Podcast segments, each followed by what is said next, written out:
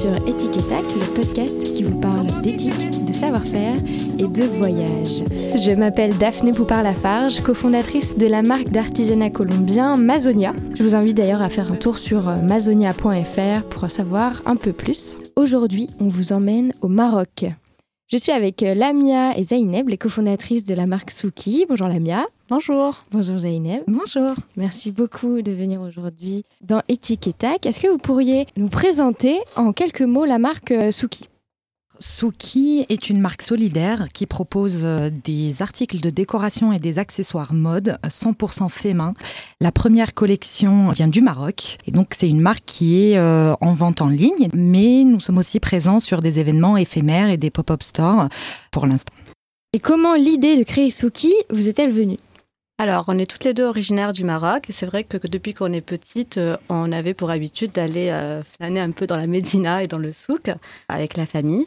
Et euh, on voyait le, savoir-faire artisanal qui avait, les trésors qui se cachaient dans cette Médina. Et on s'est dit, c'est dommage, c'est en train de se perdre ce savoir-faire.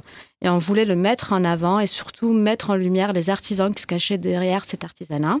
On a effectivement remarqué euh, tous ces métiers qui se perdent un petit peu aujourd'hui parce que la nouvelle génération ne s'intéresse pas beaucoup à l'artisanat parce que ce n'est plus assez rémunérateur. Il y a par exemple voilà tous les bazaristes euh, qui cassent les prix, donc les artisans n'ont pas la juste rémunération. Et en voyageant aussi autour du monde, euh, en Amérique latine, en Asie, on a vu que cette problématique était commune en fait à tous les pays et à toutes les communautés en tout cas qui ont besoin de vivre de leur artisanat. Voilà, l'idée est venue aussi de là, euh, de mettre un peu en lumière tous ces talents, donner cette reconnaissance peut-être qu'ils n'ont pas forcément. Comment ont réagi vos familles quand vous leur avez appris que vous alliez lancer une marque sur l'artisanat euh, du Maroc, du moins pour la première collection? Une fois le choc passé de je quitte mon CDI et ma stabilité pour monter une entreprise, quand ils ont su de quoi il s'agissait, effectivement, ils ont été d'une grande aide et d'un soutien euh, sur place euh, sans faille. Voilà, ils étaient un peu fier effectivement qu'on revienne un petit peu aux sources parce que voilà, que ce soit la mienne ou moi, on, est parti jeune de chez nous, on a vécu en Europe. Parfois, je pense que les parents se disent est-ce qu'ils ont gardé quand même une petite trace de leurs origines ou pas? Et là, on sentait que ça leur faisait vraiment plaisir. Qu'est-ce qui a fait que du jour au lendemain, on est dans euh, la communication, dans le secteur bancaire et que on passe au chinage d'artisanat marocain? Alors, pour moi personnellement, ça a été une quête de sens. C'est-à-dire que euh, dans mon métier, j'ai appris énormément de choses, euh, ça a changé, j'ai changé de secteur, euh, d'activité, etc. Et puis à un moment, je, ne trouvais plus de sens à ce que je faisais et, et, cette envie de se réveiller le matin et ce plaisir d'aller travailler le matin. Donc je suis passée par plusieurs phases en fait. Je suis passée par un presque burn-out, un bore-out aussi. Un bore-out, est-ce que tu peux expliquer un petit peu Un bore-out, c'est en fait à un moment donné où on est dans une activité et euh, bah, on n'a pas grand-chose euh, à faire. Ça m'est arrivé, j'étais euh, envoyée chez un client. Et donc ça, le temps paraît très très lent et on se pose plusieurs questions en se demandant qu'est-ce qu'on fait là. À ce moment-là, je suis tombée enceinte. Et tous les matins, j'étais là, mais qu'est-ce que je fous là? Puis euh, petit à petit, en fait, je me rendais compte bah, que j'avais d'autres priorités dans la vie, que j'allais euh, accueillir un, enfant et que je ne pouvais plus rester dans cette position. Enfin, ça me convenait pas du tout et que c'était le moment de, changer, voilà, de sortir de ma zone de confort et d'aller euh, vers ce que j'avais envie, quelque chose qui allait vraiment me, donner un plaisir et une envie de me lever. Et c'est ce côté justement humain d'aider des, personnes, de, mettre en lumière les artisans, enfin tout, ce côté impact sociétal et humain euh, de la marque euh, Suki, qui a fait que euh, aujourd'hui ça n'a absolument rien à voir et je regrette pas un seul instant d'avoir quitté mon CDI et de m'être lancé là-dedans. Être entrepreneur, c'est pas rose tous les jours Ce n'est pas rose tous les jours, mais honnêtement, si c'était à refaire, je le, je le referais sans regret. Et toi, Zainab? Alors, moi, j'ai été euh, dans des agences de communication parisiennes, donc avec euh, voilà beaucoup euh, de fun, de, de, travail acharné, week-end, soir, etc. Et je ne m'en plaignais pas au début parce que j'aime beaucoup, euh, voilà, j'aime toujours la communication, c'est pas un sujet. Euh, mais un jour, en fait, j'ai été approchée pour un poste de responsable dans un grand groupe français, donc euh, une opportunité que j'ai acceptée parce qu'à l'époque, il fallait cocher des cases. Je me disais que dans la logique, c'était la next step. Donc j'ai accepté ce poste-là, sauf que ça ne s'est pas très bien passé, ça ne s'est pas passé comme ce que je voulais. En fait, j'ai subi un harcèlement moral qui m'a fait poser du coup beaucoup de questions. c'était impossible possible en fait de continuer comme ça. Donc j'ai quitté ce grand groupe et j'ai décidé de partir en voyage seule, en sac à dos, en quête de, de sens et puis surtout face à moi-même en fait. Tu es partie où? Je suis partie en Indonésie justement pour chercher des réponses à ce que j'avais envie de faire après, parce que je me disais que voilà, euh, quand on coche des cases, au bout d'un moment, bah c'est peut-être pas le parcours en fait qui nous convient, donc euh, il faut savoir se challenger parfois, se reposer les bonnes questions. Et en fait, euh, ce voyage a été très très bénéfique parce que j'ai eu les réponses que je cherchais.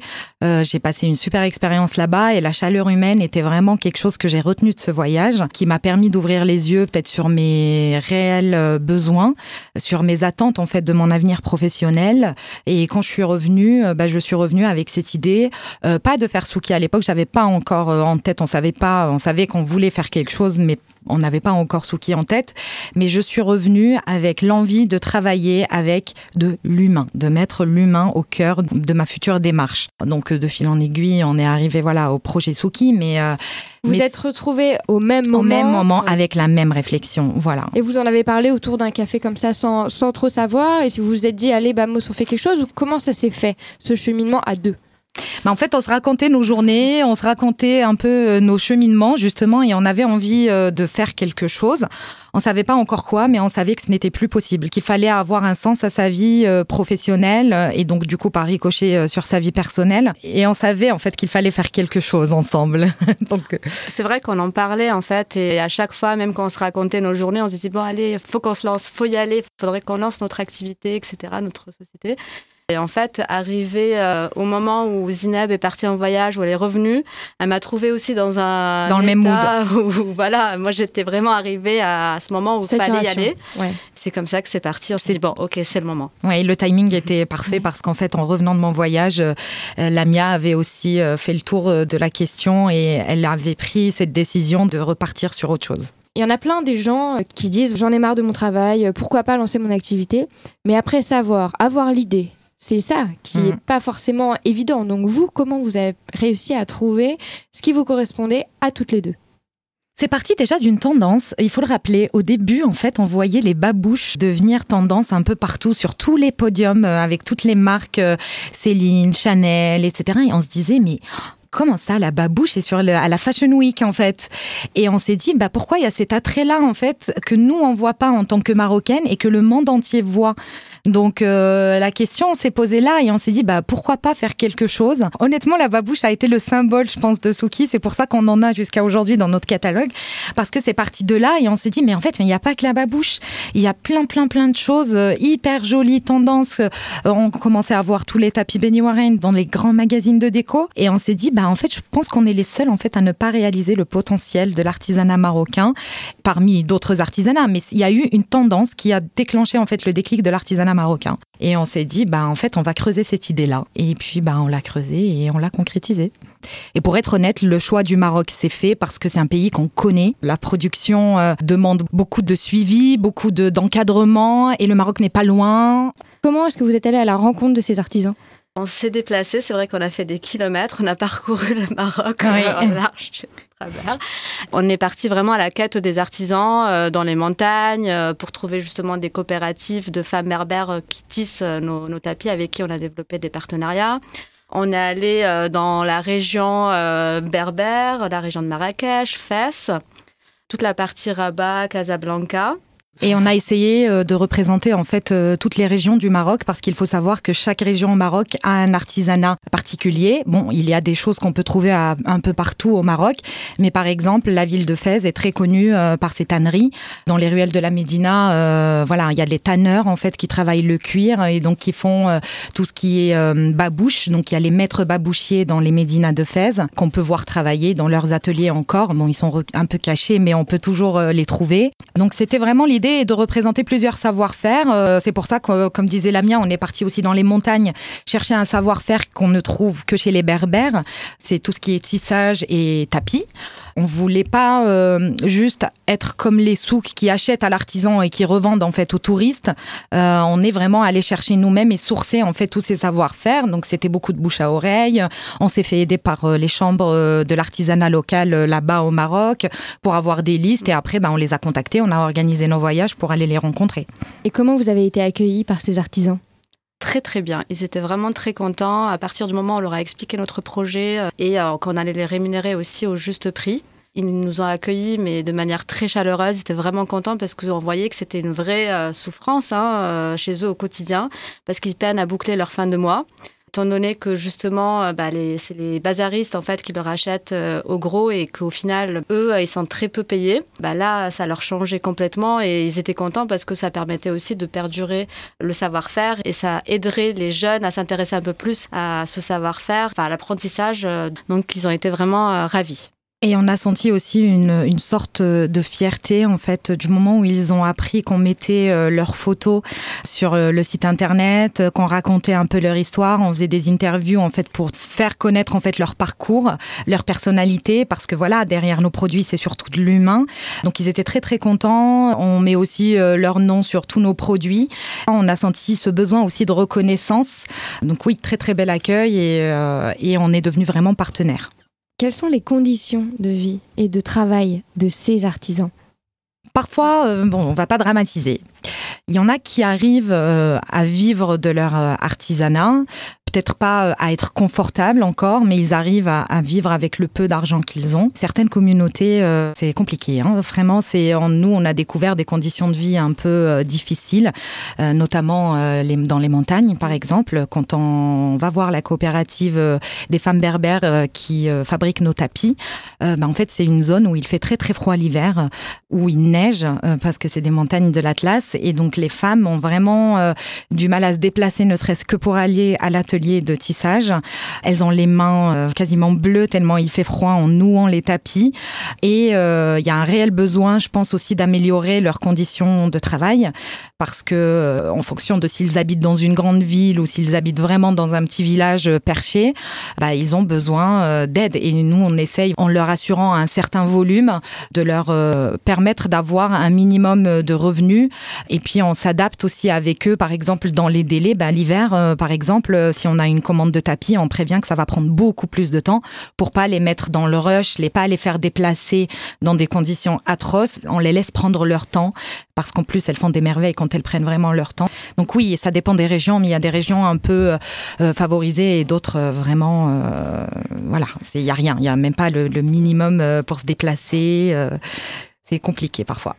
Et c'est quoi cette technique donc merveilleuse dont vous nous parlez? Comment est-ce qu'elles font ces tapis, ces femmes berbères? Je pense que tout le monde connaît un peu les tapis Warren. C'est euh, les blancs avec euh, des losanges un peu noirs. C'est un peu, ils sont devenus très tendance euh, dans la mode scandinave. Mais ces tapis-là, en fait, demandent minimum un mois de travail. Donc un mois de travail, ça commence d'abord par la collecte de la laine. C'est de la laine naturelle. Donc la laine est collectée, elle est lavée. Elle doit être séchée parfois coloré en fonction de la demande, mais c'est coloré avec des colorants naturels. Donc, c'est euh, des écorces d'arbres, des plantes, etc. pour avoir certaines couleurs. C'est pour ça aussi qu'on n'a pas un énorme choix de couleurs, vu que c'est une coloration naturelle. Ben, en fait, on a un nuancier qu'elle nous donne et on doit euh, le respecter parce qu'on ne fait pas de coloration chimique. Vous savez comment elles font les colorations? Je vais prendre euh, un exemple. Voilà, il y a des écorces d'arbres en fait qui donnent une couleur un peu marron.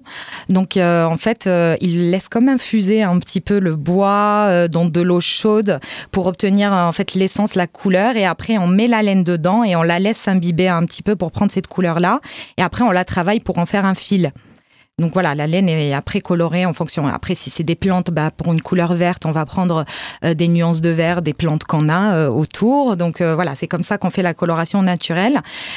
Et donc une fois qu'on a notre fil, soit blanc, soit coloré, bah, elle commence en fait à nouer les tapis en faisant des nœuds, tout simplement. Benny Warren, ça correspond à le nom de quelqu'un? Benny Warren, ça correspond à une région, justement, c'est une montagne au Maroc où ils font du, du tissage de tapis. D'accord. C'est une tribu. Ok, je sais que c'était le nom d'un designer euh, scandinave. Euh, non, hyper, euh, ah, ça aurait pu, mais non. Benny Warren. Benny Warren. Et euh, globalement, en fait, soit on, voit un motif euh, qui nous plaît chez elle et, et, on demande le même ou on essaye de l'améliorer, soit bah, en fait les tisseuses ont beaucoup beaucoup de créativité et souvent on dit que c'est des tisseuses de rêve parce qu'elles tissent en fait sur leur tapis un petit peu leurs rêves, leurs histoires. C'est comme une toile en fait, comme un tableau. On trouve des dessins qui nous ne vont pas nous parler spécialement, mais pour la tisseuse en fait, euh, il y a une histoire derrière. Donc elle va raconter quelque chose en fait à travers son dessin sur le tapis. Est-ce que l'artisanat est reconnu à sa juste valeur au Maroc selon vous? En fait, je pense qu'on l'a tellement vu que les, Marocains ont vu ça, euh, ça fait partie de leur quotidien, que on oublie presque tous les efforts en fait qu'il y a derrière pour une certaine catégorie de produits, comme par exemple euh, la broderie ou le cuivre, ça a encore une valeur. Donc voilà, les Marocains payent très cher pour avoir ça et ça leur paraît normal de payer cher, mais pas pour tous les artisanats et on ne sait pas pourquoi. Mais la babouche, ça reste quand même une, forme de symbole national ou pas? Bah, La babouche, ça fait partie de la tenue traditionnelle. Donc, euh, effectivement, euh, il y a des consommateurs de. C'est un, un, incontournable, oui. Il faut, comme disait Lamia, euh, pendant les cérémonies un peu traditionnelles, en fait, si on veut avoir une tenue tradie, bah, une tenue traditionnelle sans babouche n'est pas une tenue tradie. Donc, donc c'est pas du tout une pantoufle? Pas du, tout. Contrairement à l'usage pas français. Mm, mm, mm. Bah, nous, c'est l'inverse, en fait. À l'époque, il y a très très longtemps, par exemple, moi, je me souviens de mon grand-père, euh, il mettait la babouche euh, pour sortir. En fait, justement, c'est une chaussure d'extérieur et on la pose avant de rentrer à la maison. C'est pas une chaussure qu'on met en fait chez soi, c'est une babouche justement euh, pour l'extérieur. C'est pour ça que nous, on a eu cette idée de mettre dans nos babouches une semelle antidérapante et un coussinet confort pour qu'on puisse sortir avec l'été parce que franchement, c'est confortable et quand il fait chaud, bah, c'est comme la ballerine, la basket, voilà. La babouche peut se porter dehors et pas en pantoufle comme tout le monde le croit. Quelles sont les réactions quand vous proposez, quand vous présentez Suki? Alors en fait, on se retrouve face à deux types de réactions. Il y a certains clients euh, qui adhèrent très vite euh, et qui adorent le côté engagé justement et euh, qui comprennent qu'il y a un vrai travail manuel derrière puisque tous nos produits sont faits main. Et la place de l'artisan des clients très satisfaits qui nous encouragent à continuer à, rester engagés euh, et de nous concentrer sur cette partie éthique vraiment. Et euh, d'autres qui ont l'habitude de prendre mhm. l'avion et d'aller à Marrakech, d'acheter euh, chez le bazariste et donc qui ne comprennent pas tout le sens en fait de Souki et, tout ce qu'il y a derrière que nous justement on n'achète pas chez le bazariste et on fait pas de la revente, on, va vraiment à la bas de gamme, oui. Donc effectivement, je suis d'accord avec la mienne. Euh, donc il y a des personnes qui sont vraiment sensibles à notre démarche et même qui sont très sensibles au côté créatif qu'il y a dans l'artisanat.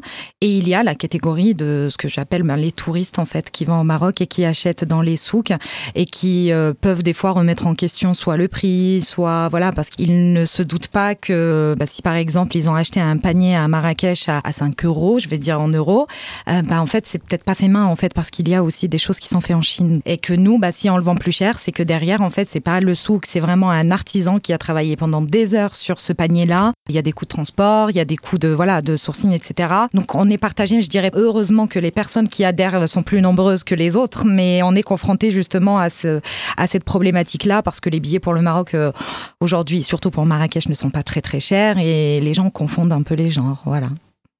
Est-ce que vous pensez quand même qu'il y a une nouvelle tendance sur le consommer moins, consommer mieux, quand, vous avez des clients qui, sont, qui adhèrent? Oui, on sent qu'il y a de plus en plus de personnes qui ont pris conscience de l'importance de consommer moins, mais de consommer mieux. Ça a commencé par euh, l'alimentaire. Généralement, les personnes qui font du shopping responsable achètent aussi des produits alimentaires responsables, circuits courts, etc. Mais, euh, personnellement, je trouve qu'il n'y a pas une prise de conscience très très flagrante et c'est pour ça qu'il faut accompagner, il faut beaucoup de pédagogie. Moi je pense qu'aujourd'hui les marques éthiques et responsables ont un rôle en fait dans cette responsabilisation, ont un rôle dans cette pédagogie là parce que un produit ce n'est pas juste un produit, c'est quelqu'un qui a derrière, c'est des techniques ancestrales et euh, il faut euh, comprendre un peu tout l'impact qu'il y a derrière un achat responsable. Ce n'est pas juste pour enrichir la marque, c'est pour soutenir en fait toute une filière derrière. Et vous, euh, alors est-ce que vous pourriez donner des conseils, des petits tips à nos auditeurs qui pourraient se demander comment est-ce que je pourrais faire moi aussi pour consommer plus éthique en général dans ma vie? Par exemple, quand on, a envie d'acheter un, un, article déco, je sais pas, un coussin, une table, un tapis, on a aujourd'hui beaucoup de tentations avec les prix bas des grandes marques nationales distributrices. Donc je pense qu'il faut, avant de faire un achat un peu impulsif, se poser un peu plus de questions sur les conditions de travail qu'il y a derrière et pourquoi c'est pas cher comme ça en fait. Quitte à acheter peut-être un seul article déco une fois tous les trois mois. Personnellement, voilà, maintenant j'ai changé ma façon de consommer depuis qu'on est vraiment au contact avec ces artisans-là. C'est qu'avant, voilà, moi je suis une fan de déco. Je ne vais pas citer les marques, mais dès que je rentre dans une boutique, j'ai envie d'acheter 10 euh, objets. Maintenant, bah, je réfléchis un peu plus et je préfère payer quelque chose un peu plus cher chez une marque euh, éthique qui travaille avec des artisans et qui a un, vrai impact en fait que d'acheter 10 euh, objets en fait ou une fois tous les mois dans ces enseignes-là. Donc c'est vraiment acheter moins mais mieux il y a peut-être des marques qui font du greenwashing, hein, mais la plupart des marques aujourd'hui qu'on voit sont vraiment belles. Il y a de réelles démarches derrière. Donc, se renseigner peut-être un petit peu plus, s'inscrire aux newsletters, euh, s'ouvrir l'esprit en fait et essayer de voir euh, ce qui se fait en dehors de toutes les grosses structures qu'on connaît déjà parce qu'il y a vraiment de belles choses euh, qui ne sont pas forcément beaucoup plus chères, mais qui, c'est des objets uniques. Donc maintenant, moi, je préfère avoir un objet unique en fait que d'avoir la décoration que tout le monde a, a chez soi pour compléter euh, plusieurs marketplaces qui ont vu le jour et qui ont une sélection très très stricte, euh, qui choisissent euh, que des marques responsables, éthiques. Donc dedans, on peut trouver tout, que ce soit de l'accessoire, de la déco, du jouet. Donc il faut aussi s'intéresser à ça et chercher ces marketplaces-là parce qu'elles ont déjà fait une présélection pour nous. Donc en tant que consommateur. Comme, Comme Dream Act par exemple. Dream Act, c'est une plateforme en fait qui euh, sélectionne que des marques éthiques et responsables et qui euh, proposent en fait leurs produits à la vente directement sur leur site. DreamAct fait une sélection avant pour vérifier bien que la marque euh, est vraiment éthique, est vraiment responsable et donc du coup ben ça nous mâche un peu le travail. Donc on peut juste flâner dessus et on trouve toujours quelque chose qui nous plaît. Donc si on a vraiment envie de commencer cette consommation responsable, je pense qu'aujourd'hui il y a plusieurs moyens. On peut citer d'ailleurs le label Slower. Oui, par exemple. Qui tamponne mode éthique, mode responsable et euh, bon salaire et bonnes conditions. Oui. Et justement, est-ce que vous pourriez euh, nous rappeler un petit peu en quoi est-ce que Suki a une valeur ajoutée au niveau de l'engagement, au niveau de l'humain dont vous parlez tant? Alors déjà, pour la partie humain, au-delà d'assurer des revenus euh, réguliers à nos partenaires, on les accompagne avec des actions concrètes sur place pour améliorer un petit peu leurs conditions de travail. Euh, avec notre coopérative de femmes berbères, on les aide à avoir un site internet vitrine. On n'est pas obligé de passer par Souki pour acheter leurs produits. On n'est pas euh, possessive à ce point-là. Au contraire, on veut juste vraiment qu'elles aient une vitrine et qu'elles vendent le plus possible pour bien vivre. Donc voilà, il y a un engagement aussi en fait sur place avec eux. On essaye de euh, leur apporter un petit peu notre expertise. Euh, c'est vraiment de faire un transfert de compétences. Eux, ils nous apprennent beaucoup sur l'artisanat et nous, on leur apprend beaucoup de choses sur comment communiquer mieux, euh, leur acheter des petites choses s'ils en ont besoin dans leurs petits ateliers. Ça, c'est une démarche qui est très importante pour nous. Et après, ben, il y a aussi un engagement environnemental. On n'est pas vegan, pas encore. On a des produits vegan, mais on ne choisit que des bons cuirs avec tannage végétal uniquement, pas de coloration chimique alors qu'est-ce que le tannage végétal bah, c'est un peu comme euh, pour la laine, en fait. On fait la même chose pour le cuir, en fait, pour avoir euh, une certaine couleur. Il y a des couleurs qu'on peut pas obtenir parce qu'elles sont chimiques, donc on les propose tout simplement pas. Et on choisit que les couleurs possibles avec euh, la coloration naturelle.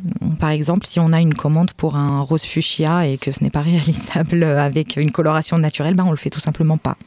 Vous pourriez nous partager l'histoire d'une de vos artisanes ou artisans J'en ai une en tête. En fait, elle s'appelle Zineb aussi. Comme toi. Comme moi. C'est euh, une de nos euh, tisseuses de tapis dans la coopérative Berbère.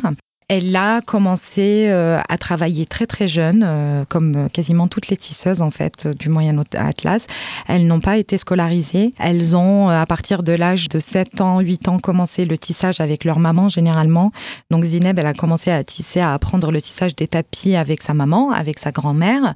Elle a fait que ça, je pense, pendant toute sa vie. Elle s'est mariée et puis elle pensait que son mari allait subvenir à tous ses besoins parce que c'est un petit peu la mentalité. Une fois qu'une femme est mariée, bah, c'est son mari qui subvient à, ses besoins au quotidien. Malheureusement, bah, ça n'a pas marché. Donc Zineb a divorcé et elle s'est retrouvée avec un enfant de bas âge. Donc elle n'avait pas d'autre choix que de se remettre en fait au tissage des tapis. Donc c'est sa seule source de revenus parce qu'en plus, je pense que son mari l'a abandonnée totalement. Donc elle est seule avec son enfant et elle travaille tous les jours. Elle tisse du matin jusqu'au soir, presque 7 jours sur 7, pour pouvoir justement envoyer son enfant à l'école, vu qu'elle n'a pas pu euh, y aller. Donc elle veut donner en fait à son enfant toutes ces conditions qu'elle n'a pas eues à l'époque. Elle est fascinante, Zineb, parce que c'est une femme indépendante. Donc après son divorce, elle n'a pas cherché à se remarier pour trouver un autre mari et qui se vient à ses besoins. Et ça lui a au contraire appris à être beaucoup plus indépendante, à gagner euh, son argent avec son savoir-faire, avec ce que sa mère et sa grand-mère lui ont appris, le tissage. Et elle dit aujourd'hui qu'elle est très fière. Euh, elle regrette peut-être de ne pas avoir été à l'école parce qu'elle sait pas lire ni écrire, mais elle commence à apprendre avec une euh, et elle dit mais je ne regrette pas du tout d'avoir commencé le tissage à 7 ans. Peut-être que dans d'autres pays les gens vont dire oh là là la pauvre elle était trop petite, euh, c'est injuste. Elle dit ben non mais du coup aujourd'hui en fait j'ai un réel savoir-faire qui me permet de gagner ma vie et d'assurer un avenir à mon enfant. Donc euh, voilà, ça c'est l'histoire très touchante de Zineb qui, on espère, va pouvoir réaliser tous ses rêves et ceux de son enfant grâce à son savoir-faire. Donc acheter de l'artisanat Suki, c'est soutenir ce genre de personnes, ce genre d'histoire et ce genre d'avenir. Exactement.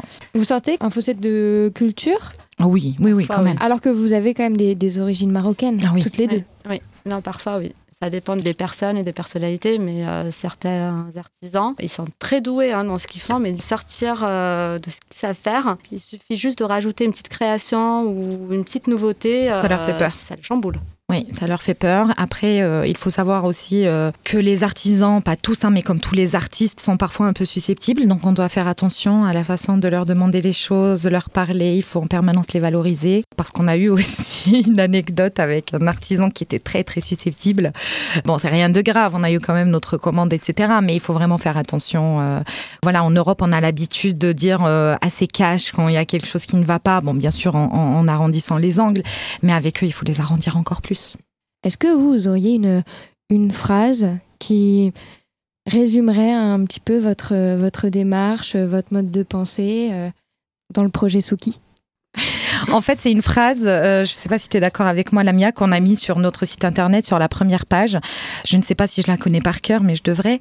C'est euh, à travers nos créations, on aimerait faire voyager les gens, faire un pont entre les cultures vers le passé et le futur.